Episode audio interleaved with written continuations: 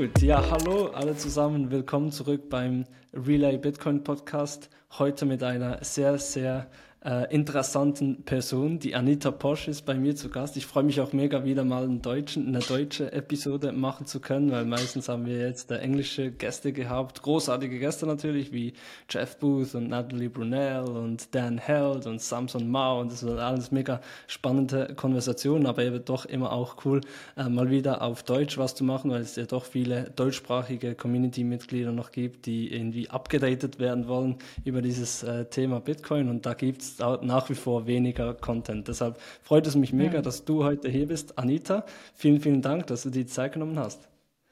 Ja, bitte gerne. Hallo Julian, freue mich hier zu sein. Und hier ist ja bei dir aktuell eigentlich in deiner äh, Heimatstadt oder zumindest in einem Heimatsland in Österreich bist du aktuell, gell? Wo bist du genau? Ja, ich bin gerade in Österreich. Ähm, das mache ich jetzt über den Sommer, weil die Familie möchte natürlich auch äh, gesehen werden oder ich möchte gesehen werden bei der Familie und bei meinen Freunden und Freundinnen.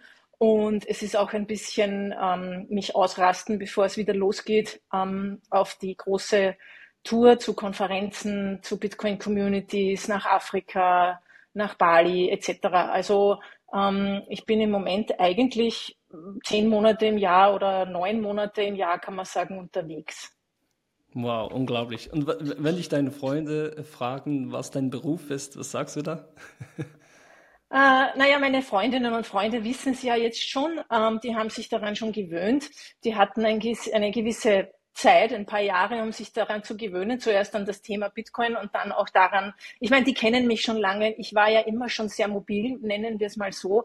Ähm, als ich in, nach Wien gekommen bin, ich glaube, ich bin alle eineinhalb Jahre umgezogen, aber nur in Wien. Ähm, also diese, diese Mobilität und diese, ich halte nicht lange an einem Platz aus, das hatte ich schon. Aber erst ähm, in den letzten Jahren durch Bitcoin äh, ist es möglich geworden für mich einerseits dass ich mich beruflich so ausgerichtet habe, dass ich von überall arbeiten kann. Das hatte ich ja vorher nicht. Also ich war ja schon lange selbstständig und habe im Bereich Webentwicklung äh, gearbeitet. Aber ähm, da hatte ich halt auch immer mit Kunden zu tun, die vor Ort äh, sich treffen wollten. Das war halt noch so vor 10, 20 Jahren. Da gab es ja auch die ganze Möglichkeiten noch nicht mit, mit Online-Podcasting und Video und was auch immer. Und ähm, ich habe eigentlich mein ganzes Leben, kann man fast sagen, ähm, seitdem ich im Webbereich war, seit äh, 1999 darauf hingearbeitet, so mobil unterwegs sein zu können. Den Begriff digitale Nomadin, den gab es damals ja eigentlich noch gar nicht. Aber ich glaube, ähm, das, das, das, ich wusste zwar nicht, aber ich habe auf das schon hingearbeitet. Also mein, mein erstes Ziel war immer, ich möchte im Winter nicht im kalten Europa sein. Ich möchte gerne im Winter woanders sein und dort arbeiten. Und mhm. das war eigentlich schon lang, bevor ich äh, auf Bitcoin gestoßen bin, mein Thema. Und, und so gesehen konnten sich, konnte sich mein Freundeskreis da schon lang darauf vorbereiten. Und jetzt, wenn ich Leute treffe, ähm, sage ich meistens, ich bin Wissensvermittlerin.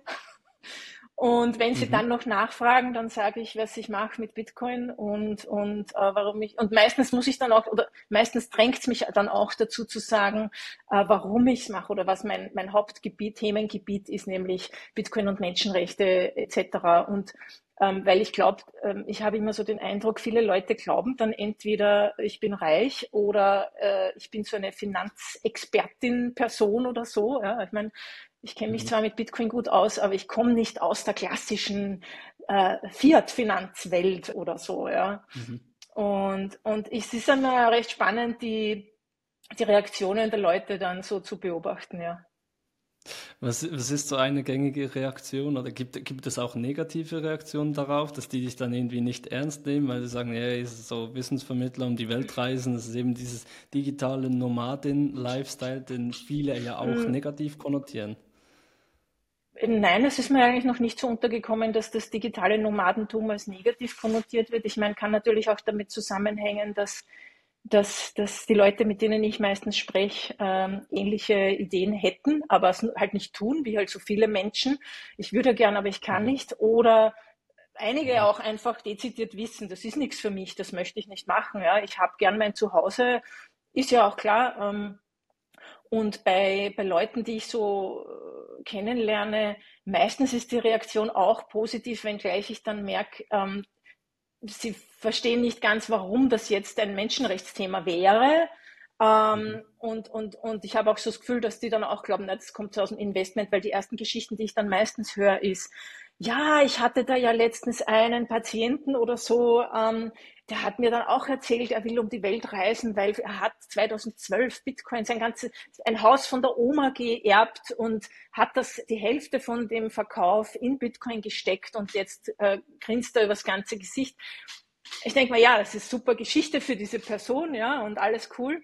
Ähm, aber dann denke ich mal halt im Hintergrund schon so, ja, aber das ist nicht das, worum es mir geht, ja ich meine, schön ist es trotzdem. Für mich, wie viele immer noch und wahrscheinlich eben du hast ja ganz viele Leute, die deine Bücher lesen, deine äh, Präsentationen sich anschauen, mit dir online über Social Media interagieren. Du bist ja auch sehr aktiv auf Twitter und so weiter. Und hast, hast du da auch wahrscheinlich wie ich eben äh, häufig das Gefühl, dass die Leute halt immer noch die Mehrheit der Leute immer noch nicht Bitcoin verstanden hat als eben ein Tool für eben Menschenrechte, Freiheit, ähm, ein, ein Tool eben äh, raus, äh, raus aus den Zwängen des Fiat-Finanzsystems äh, eben in eine ja, globale, neutrale und politische Währung, sondern dass die das einfach sehen als hey, get rich quick und ich habe da diese Story gehört und wenn ich da jetzt früh genug, genug rein investiere, dann geht das ganz schnell und dann bin ich finanziell frei, weil das ist halt schon irgendwie so ein, ein, Mix, den äh, Halt mitbringt. Ne?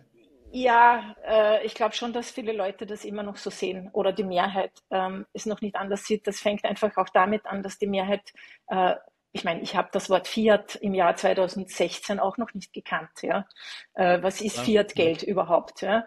Ähm, also ich glaube, wir müssen den Leuten allen zugestehen, dass sie es einfach nicht besser wissen. Ähm, und dann ist es halt spannend zu sehen, dass es die gibt, und da sehe ich auch, dass mehr und mehr mir antworten, ah, Bitcoin, ja. Na, ich habe ja gehört, dass sowieso, der verwendet das jetzt auch, weil äh, der ist mhm. Kabarettist und dem haben sie das Konto gekündigt. Ja, der dürfte okay. irgendwas Regierungskritisches gesagt haben oder Politikkritisches und dem wurde das Konto gesperrt und so fängt das Ganze dann zu rollen an, dass die Leute draufkommen, ach, hm, dafür kann ich Bitcoin eigentlich auch benutzen, ja. Und ähm, mhm. ich glaube, es wird einfach von dieser Richtung her kommen oder auch ähm, merke schon, dass mehr und mehr Leute sich über Bitcoin informieren aufgrund der hohen Inflation, die wir gerade haben. Ähm, mhm. Also ich, es ist halt ein Prozess und ja, der Widerstand, der natürliche Widerstand jedes Menschen ist ja so zu verharren in dem, was er gerade tut und auch in der Welt, in der er oder sie ist. Es ist sehr schwierig, sich so zu verändern und zu transformieren und auch die ganze Gedankenwelt, wenn man sich überlegt, man, man denkt ja nicht wirklich drüber nach, wieso ist Geld so, wie es ist. Ja? Warum bestimmt mhm. der Staat, äh, was äh, legales Zahlungsmittel ist? Wieso ist denn das überhaupt so? Das ist ja für mhm. mich genauso so gewesen. Es ist halt so. Man kennt es nicht anders, man hinterfragt es nicht, weil man sich denkt, ist eh alles viel zu kompliziert. Und, und insofern dauert es halt einfach länger, bis das durchsickert. Aber ich habe wirklich das Gefühl, dass jetzt auch in den letzten zwei, drei Jahren sich ordentlich nochmal was getan hat mh, hm, hinsichtlich äh, Wissen über Bitcoin. Und ich glaube, es kommt schon langsam so raus aus diesem Get-Rich-Quick-Scheme. Ähm, mhm. Weil ich meine, wenn man sich ein bisschen damit beschäftigt, sieht man ja auch, dass es jetzt seit Monaten auf 26.000 Euro ungefähr ist, ja, oder dazwischen ja. auf 3.000 war, etc. Wenn ich dann mit Leuten rede und sage so, naja, ich könnte mir vorstellen, eventuell, dass es nächstes Jahr sich verdoppelt, ja, dann wäre ich immer ungläubig angeschaut. Also das ist mhm. irgendwie dann so, hm, also, weißt du, das ist dann, ich biete dann auch oft meine Hilfe an und sage, du, wenn du zum Beispiel 500 Euro übrig hast, möchtest du das nicht einfach mal in Bitcoin äh, umwandeln?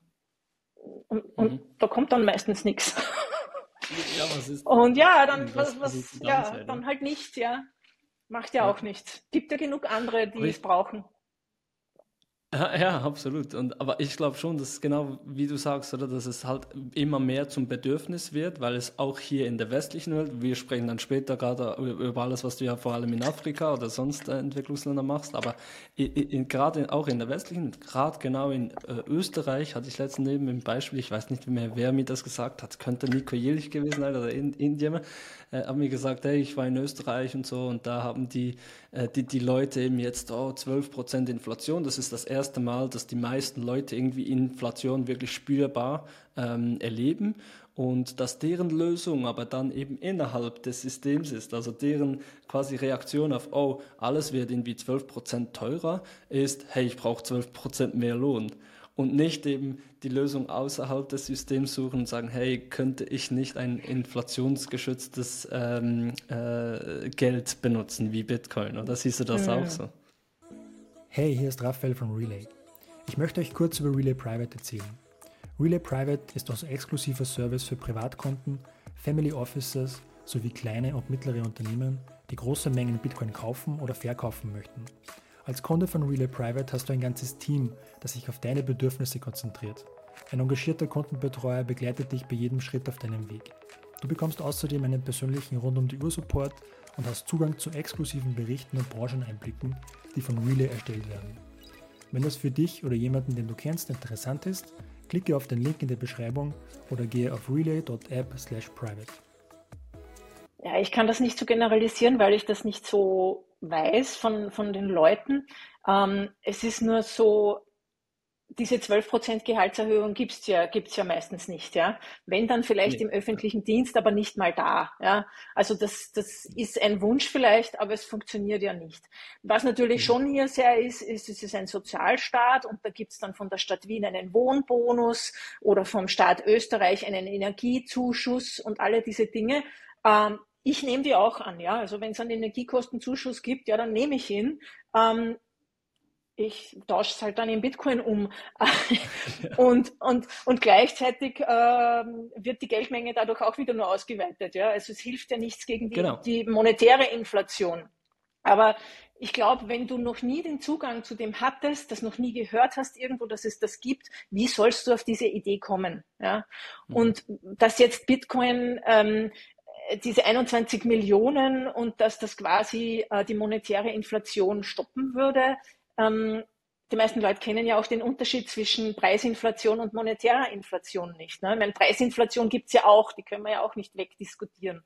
Aber ähm, ich, ich, ich glaube, es braucht wirklich, ich sage immer one by one auf Englisch. Ja, ja? Also mhm. ähm, einer nach dem anderen, wenn wir draufkommen, ach, es gibt doch diese Alternative. Ja? Ähm, mhm. Aber wie gesagt, ich höre mehr und mehr von Leuten, dieser Shop nimmt in Österreich Bitcoin an, äh, die verkaufen irgendwas gegen Bitcoin, äh, der nimmt Spenden in Bitcoin an. Also es wird, es wird schon mehr. Mhm. Ja, es sind wie Dominosteine, oder? Das hat irgendwie mal vor ja. 12, 14 Jahren angefangen mit ganz kleinen und die werden aber immer größer. Mittlerweile mhm. ist auch der BlackRock Dominostein bereits gefallen, oder? Und dann ja. gibt es immer mehr und mehr, ja.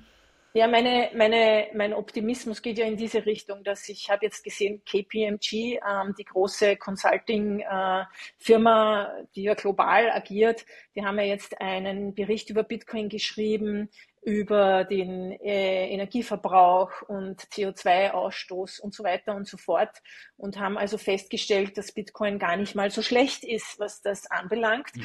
Und ähm, ich hoffe halt, dass es mehr und mehr dieser Studien geben wird, die dann äh, diesem, ähm, diesen, diesen Totschlagargumenten wie Bitcoin verbraucht so viel Elektrizität und ist, bringt die Welt um quasi, ähm, äh, Gegenhalt bietet, vor allem in den Mainstream-Medien. Medien, ja. Wir haben mhm. halt immer noch große Zeitungen, äh, TV-Stationen neben den ganzen Social-Media-Auftritten auch von kleineren Leuten oder Influencern oder Medien, die immer noch natürlich ähm, die, die ähm, wie sagt man nicht die Kommunikation, sondern äh, das Gespräch oder das, die Thematik über Bitcoin bestimmen.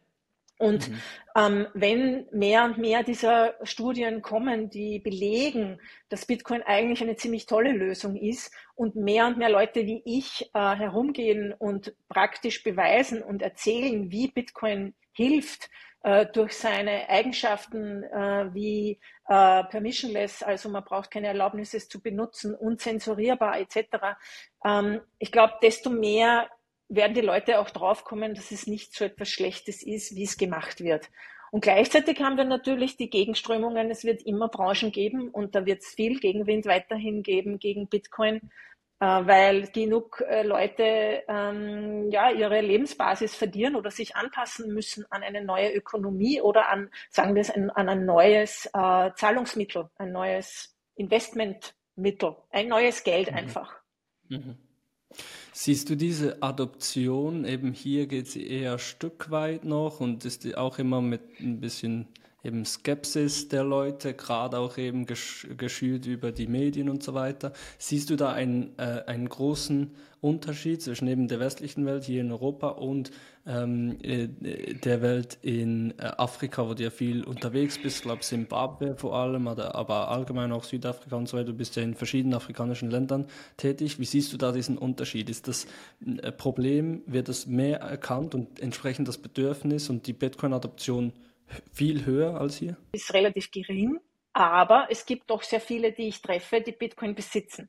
Meistens allerdings mhm. wirklich als Investment, weil ja, wie sicher jedermann, jede Frau weiß, der Zimbabwe-Dollar ist eins der oder die ähm, nationale Währung mit der höchsten Inflation weltweit. Ähm, ich glaube, das letzte Mal waren es irgendwie, ich weiß nicht mehr, wie viel Prozent im Monat. Also un, unfassbar wie viel, ja. Also ich bin vor drei Jahren zum ersten Mal in Simbabwe gewesen. Da war ein Simbabwe-Dollar äh, und zu einem US-Dollar war 1 zu 20 die Rate oder so.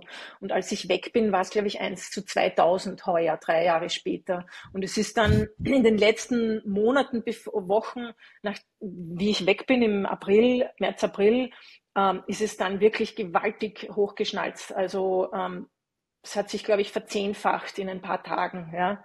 Also der Verlust, der, wie groß der Verlust ist an, ähm, an, ähm, an Kaufkraft, kann man sich nicht vorstellen hier. Das gibt es bei uns nicht.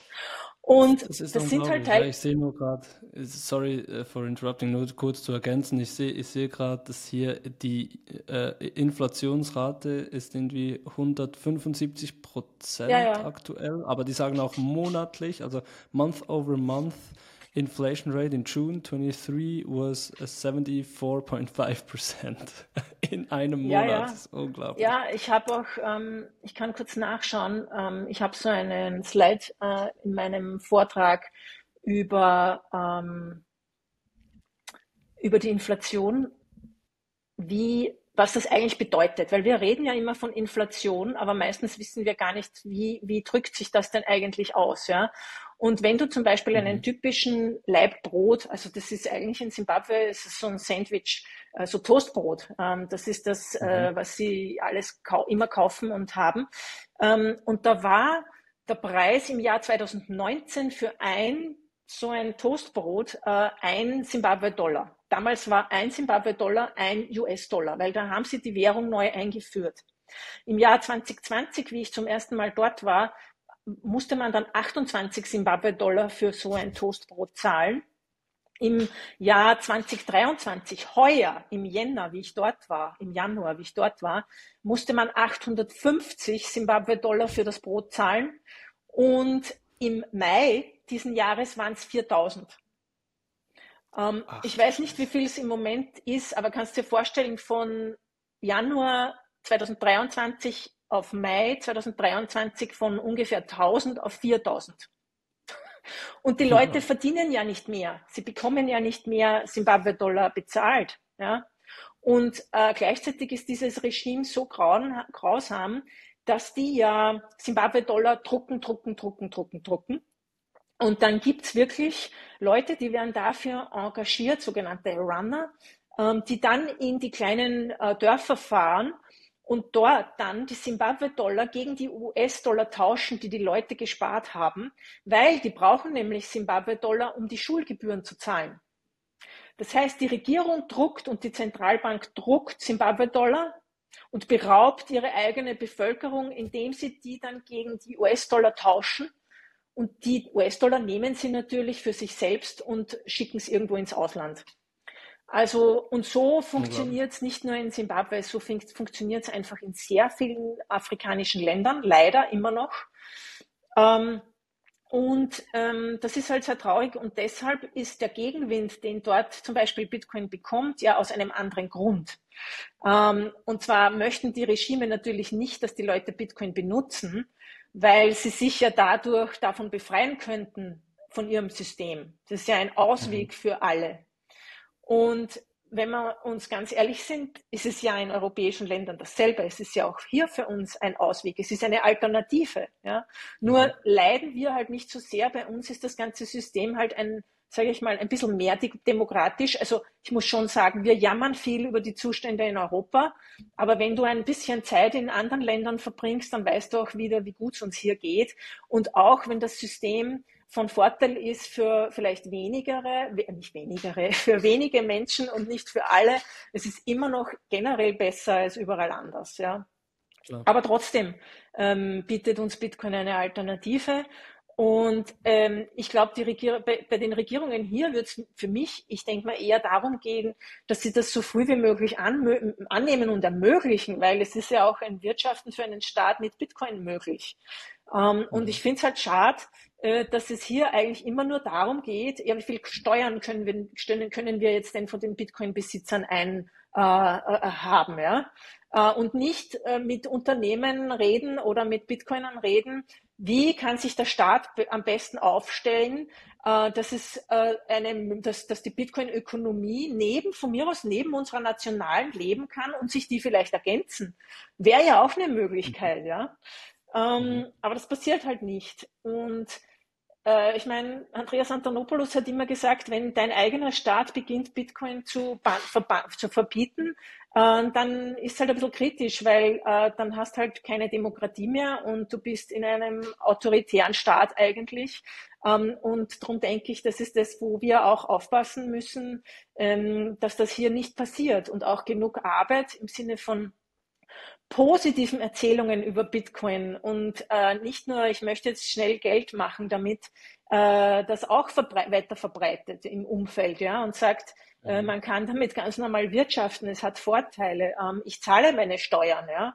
Ähm, mhm. Ja, äh, also ich glaube, der wesentliche Unterschied ist, ähm, die viele Staaten, die noch so autoritär sind, und es sind ja 54 Prozent der Weltbevölkerung, leben in autoritären Staaten. Ja, ähm, das habe ich nicht gewusst. Ja, äh, und für die ist Bitcoin ganz besonders. Und darum glaube ich auch weiterhin, ehrlich gesagt, dass die Adoption in diesen Ländern höher sein wird als in der Schweiz oder in Österreich oder in Deutschland.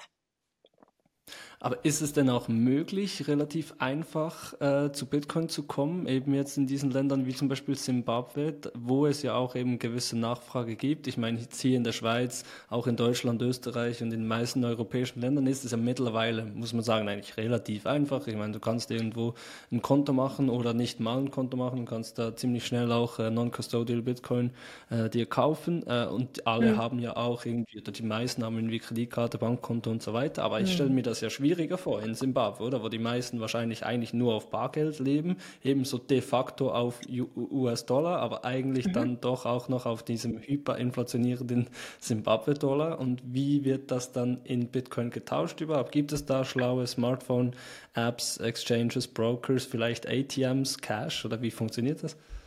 Okay, also wenn wir jetzt wirklich Simbabwe als Beispiel nehmen, es steht repräsentativ für einige andere Länder, aber es ist eines der schlimmsten Länder, was jetzt die Inflation anbelangt etc. Aber grundsätzlich ist es so, dass ähm, man Bitcoin in diesen, in vielen dieser Länder hauptsächlich Peer-to-Peer -Peer bekommt. Also wirklich, man kennt jemanden, der kennt jemanden und das ist der, äh, das ist total üblich, weil du ja auch ständig Leute brauchst, die dir helfen, deine Zimbabwe-Dollar in US-Dollar zu tauschen oder umgekehrt.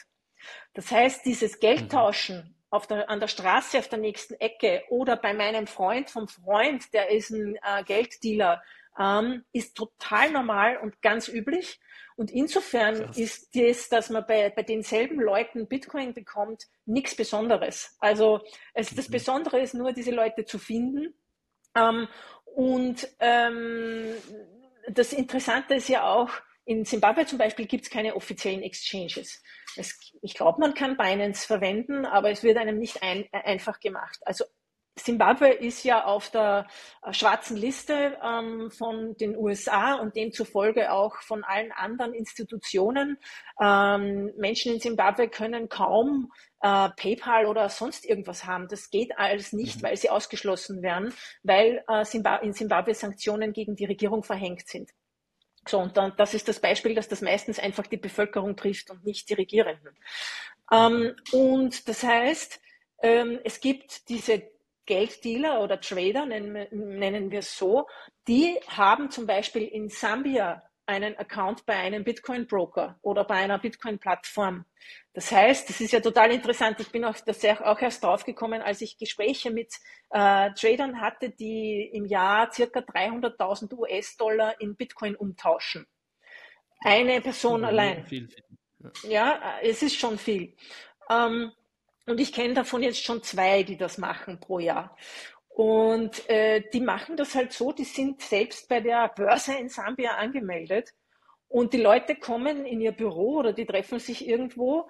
Die Leute sagen, ich hätte da, ich habe da 100 US-Dollar, ich hätte gern Bitcoin dafür.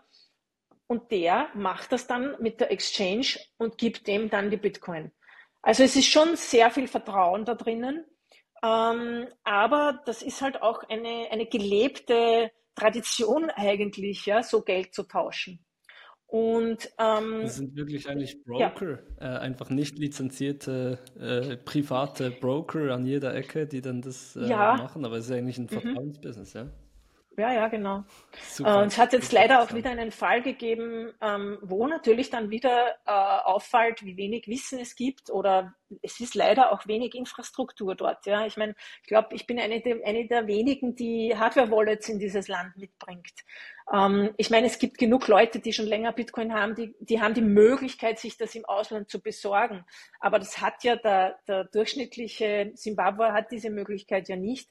Ähm, Mhm. Was wollte ich jetzt sagen? Jetzt ist mir da, ja, eure, die, die, dieser Fall von dem einen, ein Arzt, äh, ein, der in Harare sehr bekannt ist, hat offensichtlich ungefähr 300.000 Dollar in Bitcoin angespart gehabt äh, und hat das aber nicht in Self-Custody gehabt, sondern bei seinem Dealer, Trader, Broker. Und der ist damit abgehauen. Also der hat alles ausgegeben, ja. Ach du Scheiße. Vor allem ja. 300.000 ist ja schon für uns das mega, ist, eine mega ja, ey, Geld, ja. dort ist es ja, der war ja wahrscheinlich der Reichste in seinem Dorf, oder? Also es war ja ein Multimillionär. Na, der lebt, der ist, der ist, ja, der ist Arzt in Harare, der ist sicher nicht so arm, ja. Also der, der wird jetzt nicht am, am Hungertuch nagen, aber trotzdem ist es viel, ja. Es ist, also und der durchschnittliche, du, das, das Monatseinkommen in Zimbabwe ist vielleicht 150, 200 Dollar wenn du als Arzt oder Lehrerin kriegst du das. Ja, also der durchschnittliche vor, Mensch kann sich. sind. Das, sind, das ja. wäre hier ja wirklich Multi, Multi, Multimillionär. Ja, schon, ja. Und es ist halt auch so, es ist in Simbabwe und auch in Südafrika ähnlich. Die Unterschiede in der Gesellschaft sind halt sehr groß. Also du hast sehr viele sehr arme Menschen, du hast aber auch viele sehr reiche Menschen. Also teilweise denke ich mir, wenn ich dort bin, boah, also ich verstehe das nicht, ja. Und das sind halt dann auch so Fälle, ich, ich habe das gehört und ich bin mir sicher, dass es richtig ist. Ähm, äh, die Haushaltshilfe, die dort gearbeitet hat, wo ich gewohnt habe in Simbabwe, hat mir erzählt, dass von dem einen Arbeiter, der auch dort arbeitet, der Bruder arbeitet beim Sohn von Edward Mnangagwa, der Präsident von Simbabwe derzeit. Und der Sohn lebt in einem Riesenhaus und da stapeln sich die Säcke voller US-Dollar. Und ich bin mir sicher, dass das stimmt. Mhm. Also Korruption, das ist auf einem anderen Level. Wir haben das auch hier. Es ist nicht so, dass es in Österreich keine Korruption gibt, aber das ist nochmal eine ganz andere Nummer. Also da ist wirklich keine Rücksicht mehr, da wird null Rücksicht auf andere Leute genommen. Ja. Ja. Und das ist halt traurig. Ist eine... Und darum hoffe ich, hoffe ich, dass ich da äh, ein bisschen einen Beitrag leisten kann, dass die Leute draufkommen, dass es eine Alternative gäbe, wo sie auch mitmachen können, wo sie ihr hart äh, arbeitet, das Geld schützen können gegen die Inflation und Diebstahl von der Regierung. Absolut. Und da, deshalb, das ist ja so dein Purpose, oder? Das, deshalb bist du unterwegs, deshalb machst du, was du machst. Wie, wie stellst du dir denn diese ideale Welt, jetzt gerade in diesem Beispiel Simbabwe oder allgemein Afrika, wie stellst du dir das vor in zehn Jahren? Quasi, wenn du mit deiner Mission äh, erfolgreich warst, äh, wie, wie würdest du so die, die, das Idealbild dir vorstellen in zehn Jahren, wie das dort aussehen würde? Also das kann ich wirklich nicht sagen. Das äh, ist zu groß, äh, dieser Gedanke, weil man es nicht weiß. Und es ist auch, der, der, der ich kenne mich auch viel zu wenig aus, äh, um sagen zu können, ähm, wie ich es mir vorstelle. Ja? Also was ich mir wünschen würde und mein Ideal, mein, mein Wunschbild von dem, was ich dort mache, ist, dass ich ähm, sehr viele lokale Communities dabei unterstütze, Wissen aufzubauen, ähm, dass es dann dort Bitcoin äh, Educators gibt und Community Leaders, äh, die ihre Meetups machen, die ihre eigenen äh, Leute im Umfeld dann bilden und ihnen zeigen, wie Bitcoin funktioniert, was Self-Custody ist, etc. pp.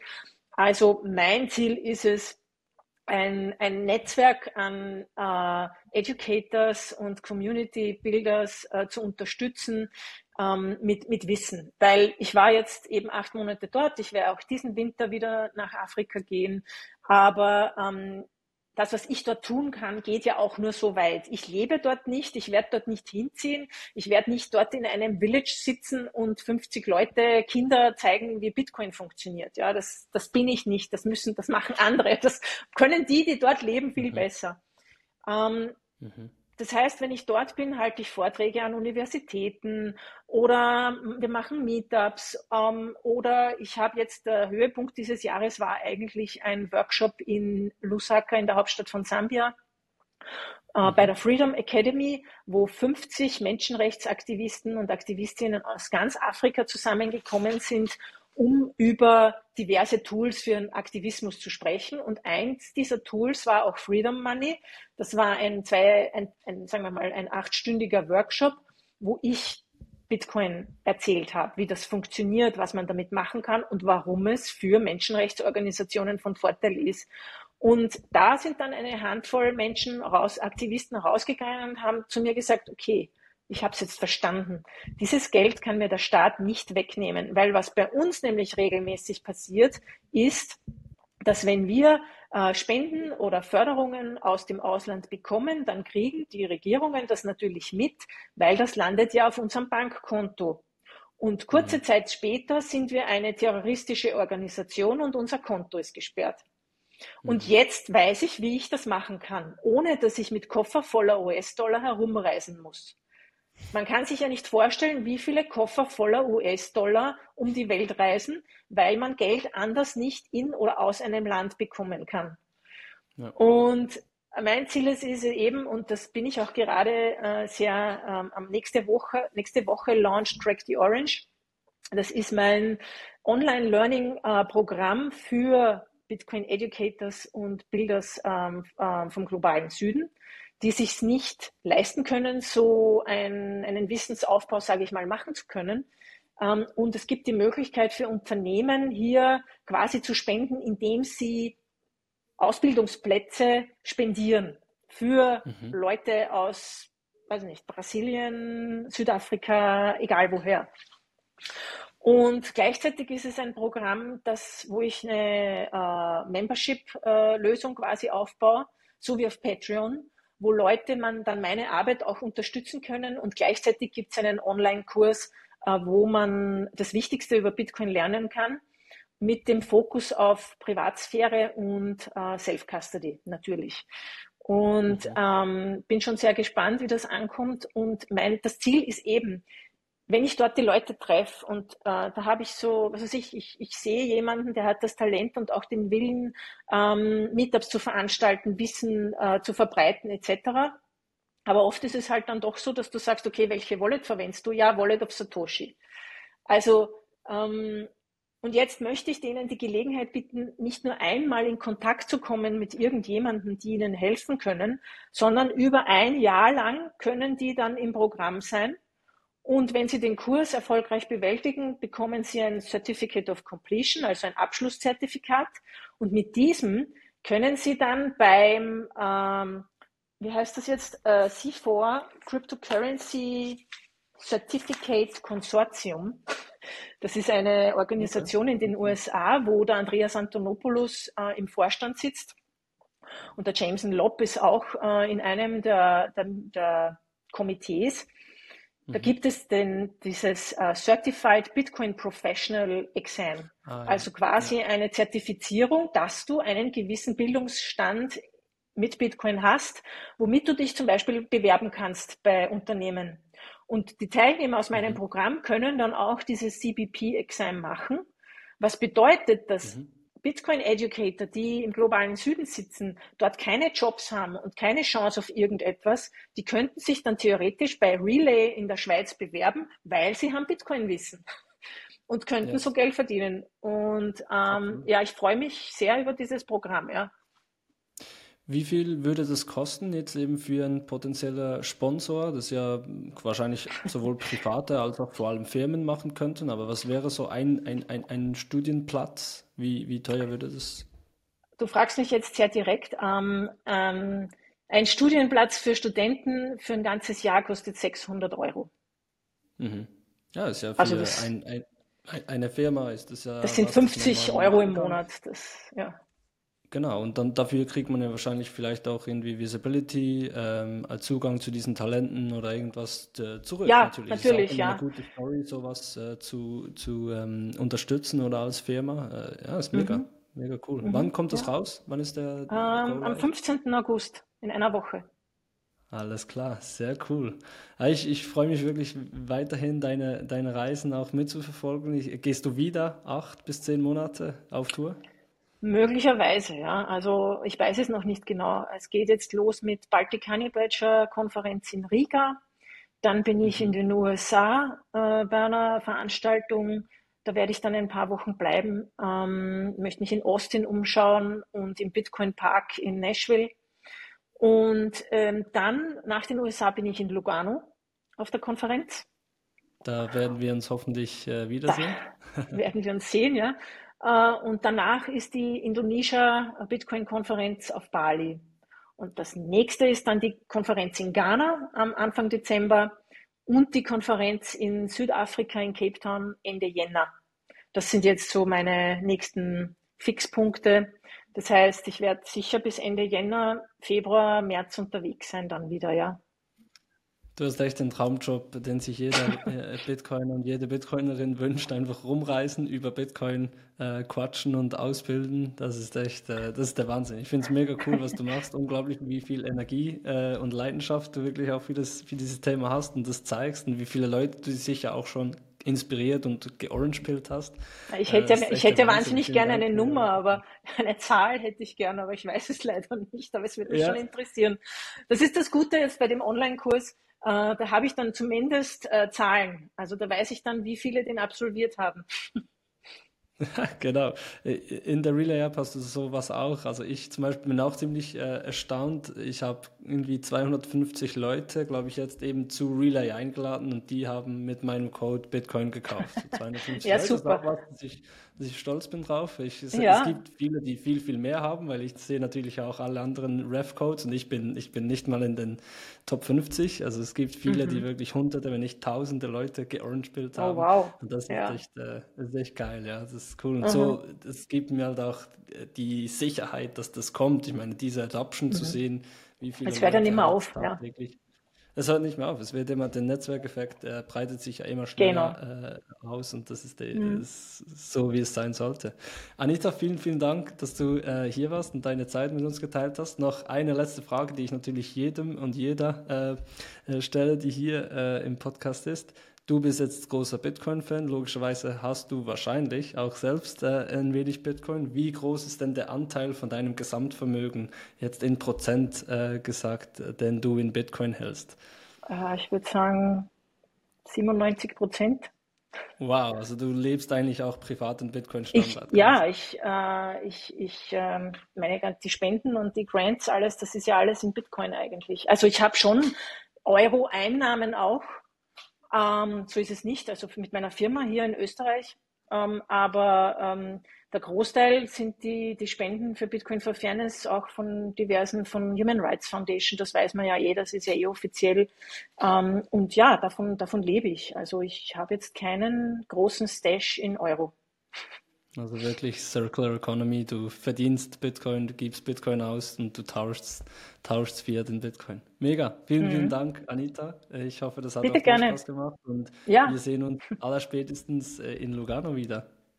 Ja, super, danke Julian. Bis bald. Bis bald, ciao.